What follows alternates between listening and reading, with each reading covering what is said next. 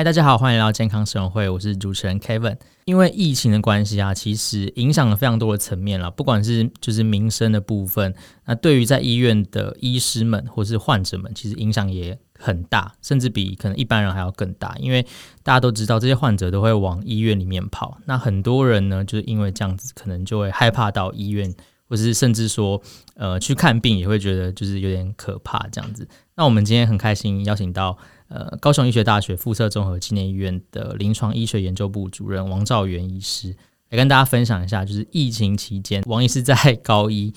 的一些看到的一些东西，跟跟大家的一些建议，这样子。那我们欢迎王医师。好，主持人 Kevin 还有各位呃听众，大家好。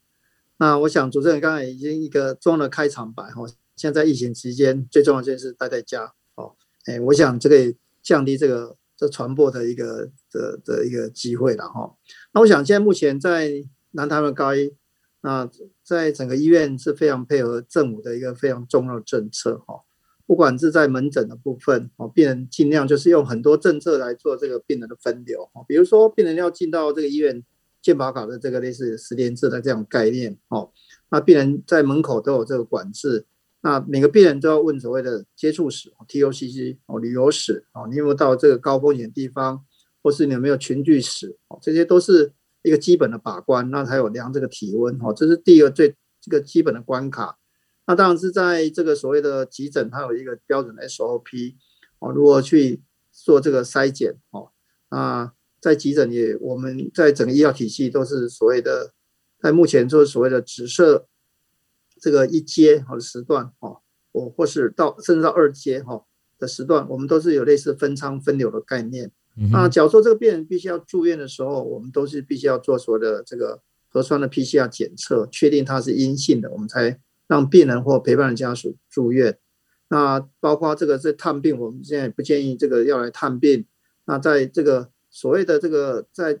尽量就是在医院的营运方面也降载哈，这个医疗能量降载。那把一些病房清出来，尽量留给可能哦会有这个新冠肺炎的病人。好，所以我想整个高医体系在在整个体系下是非常配合，不管是地方政府或是中央政府的指挥，那来配合这个疫情的发展，来做不同阶段的这个防护措施。那我想第一阶段的这个这个医护人人员的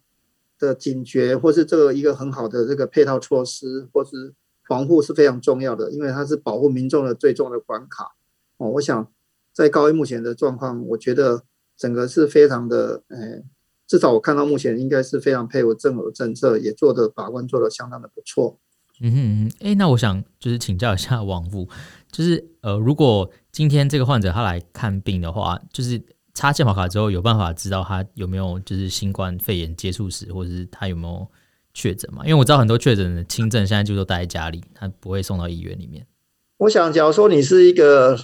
疑似的接触者，或是说你确诊的病患，我想应该要遵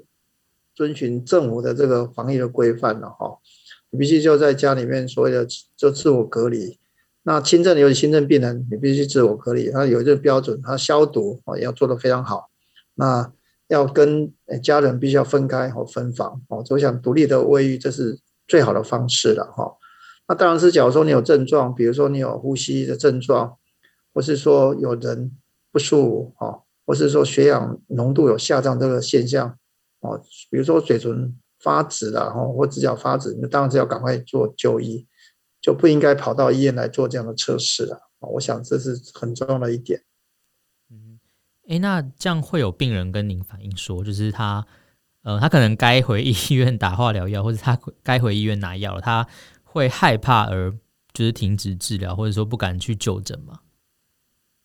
好，我我想这一个是一个非常重要的议题了哈，就是肠癌的患者他在新冠肺炎这段时间要如何应应啊哈？那我常常跟病人讲说，这个癌症哈，它没有分有没有新冠肺炎跟没有新冠肺炎，它是不会分的哈。嗯哼，所以理论上。假如说你是一个标准要接受化学治疗的病人，应该要接受化学治疗，或是必须要接受手术切除来缓解的症状，你还是按照标准治疗流程。我想不要因为这个这个疫情而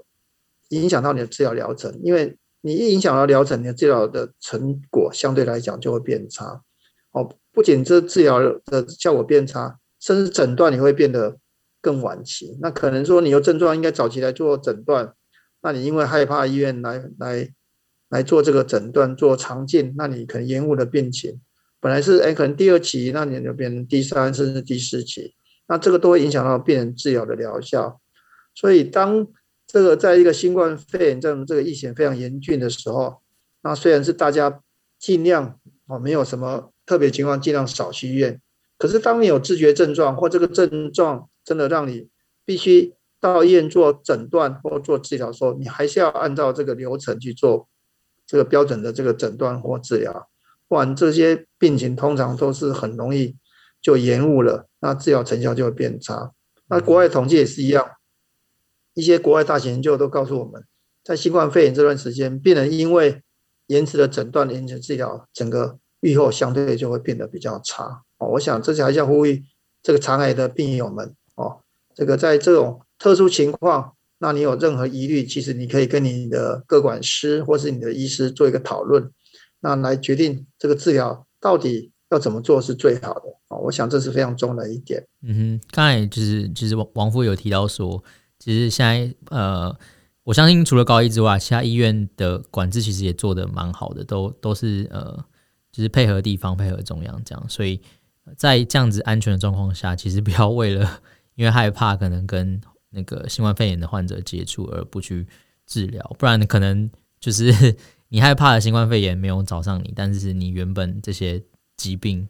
或是你的这些没有治疗的癌症，就是会造成可能更严重的后果。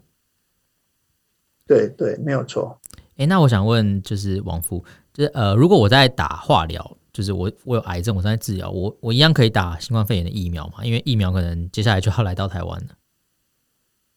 好，我想这是一个非常重要的议题哈。那接受在积极治疗到底能不能打这个疫苗？我想疫苗基本上是引起我们人体的一个免疫反应的。那假如说你本身它没有所谓的免疫的这个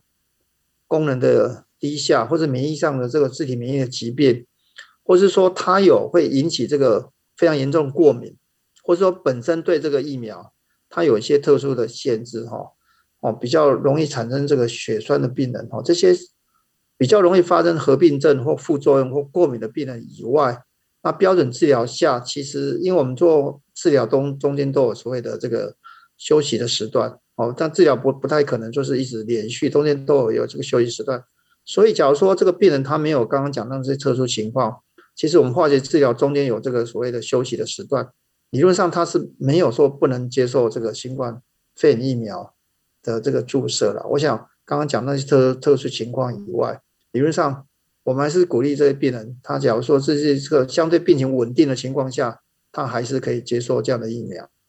嗯哼，就是即使他在打化疗，他其实中间休息的时段，他也可以去就是接这种。对，就是假如说这段时间刚好在做非常积极的化学治疗的时候，他当然假如说你的嗯化学治疗，它可能有很严重的这个免疫的抑制低下的时候，我想这个时段是比较不合适的哈。那中间我们治疗过程中，它中间有有比较能够休息久的时段，比如说它中间我们打一个标准疗程以后，我们都会让病人休息时段，那个比较长的时间，我觉得对病人的这个疫苗的注射应该是可以去做了。那当然是久，假如说这个化学治疗是连续的，它不能中断，或是中间休息时间很短，那担心这个引起病人的免疫的这个抑制，造成这些相对的这些不可预知的副作用，那当然那段时间就比较不适合。嗯嗯，所以如果呃有听众是癌友，或是说你是身边有有就是肠癌正在抗癌的朋友的话，其实。他一样可以跟他的主治医师讨论一下，他什么时间点他可以去接种新冠疫苗。对，没有错，没有错，还是跟你的主治医师做一个讨论。那假如说他没有一个相对来讲不适合的情况下，我想可以意思讨论一下，他适合的话还是可以去做的。非常感谢王富来跟我们分享这些，比如说新冠肺炎的时候，肠癌病患该怎么应对啊？跟能不能打疫苗这个问题，因为这个问题可能是现在。就是 肠癌病患很多都在问的，就是说，哎、欸，会不会有什么不良反应啊？或者说，肠癌会不会比较特别，就是不能混打疫苗啊？等等等。那今天王富来到线上跟我们疑难解惑。这样，呃，在这个疫情期间啊，王富有什么就是想要跟肠癌的病患呼吁一下？好，我想刚刚我前面有讲到，就是其实癌症这段这些病人，他不会因为新冠肺炎这段时间这个疾病，他就会产生，哎，你等待他会产生一个，他自己会好起来。我想这是非常困难的，因为疾病它就是在那个地方，应该怎么样的标准治疗，你还是按照跟你医师讨论，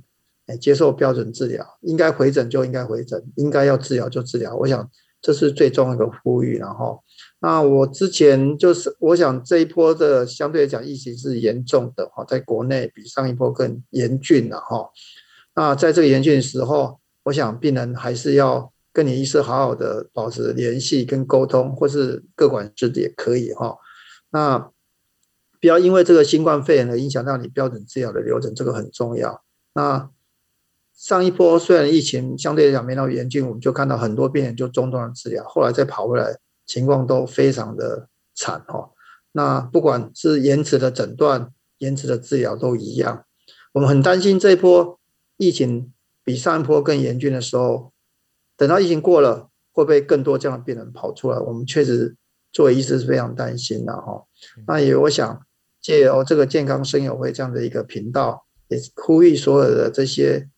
还有不是说你有认识的朋友或家属一样，要给。病人最大的鼓励，那你有任何疑问，跟你的医师、跟你的科管师做一个很好的联系，那绝对不要放弃哈。